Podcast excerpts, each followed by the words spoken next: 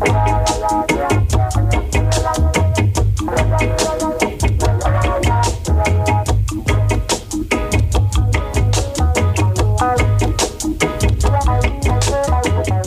Es war einmal im Jahre 3015. Der 15-jährige Acello Tikini lebt mit seiner Mutter und seinem Großvater auf dem Planeten Priamus. Der Planet Priamus liegt am Rande der Akasawo-Galaxie. Eines Tages erkrankte der Großvater schwer. Kein Arzt konnte ihm helfen. Schließlich lag er im Sterben. Als er merkte, dass es mit ihm zu Ende ging, rief er seinen Enkel zu sich. Hier, mein Kind, nimm diesen Schlüssel. Geh in unseren Keller.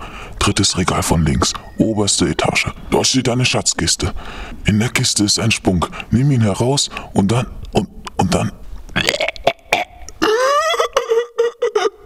Weiter kam der Opa nicht, dann war er tot. Astello Tigni war sehr traurig.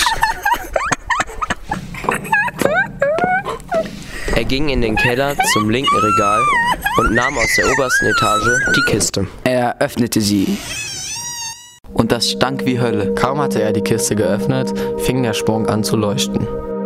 Ein grelles Licht blendete seine Augen. Sekunden später hörte er ein Geräusch von draußen. Alcello ging aus dem Keller nach draußen. Er sah ein gigantisches Piratenraumschiff. Sofort erblickten ihn die Piraten. Sie griffen nach ihren Waffen. Sie öffneten das Feuer. Marcello dachte, das wäre sein Tod. Doch der Sprung schützte ihn mit einem Schutzschild.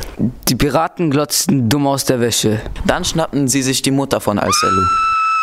Der Oberpirat baute sich vor Alcello auf und knurrte. Hey, äh, entweder du gibst uns den Spunk oder wir verkaufen deine Mutter. Alcello überlegte einen kurzen Moment. Wer ist mir wichtiger, der Spunk oder meine Mama? Plötzlich hörte er die Stimme seines Großvaters in seinem Kopf.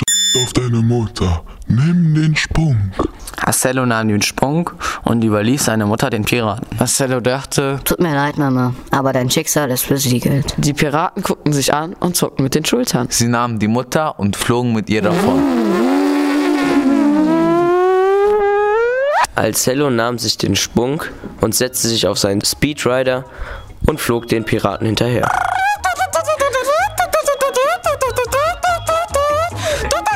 Was wird er sonst noch mit dem Sprung erleben? Ob er die Piraten besiegen wird? Findet er vielleicht die Liebe seines Lebens? Fragen, nichts als Fragen. Und die Antwort hört ihr in der nächsten Folge.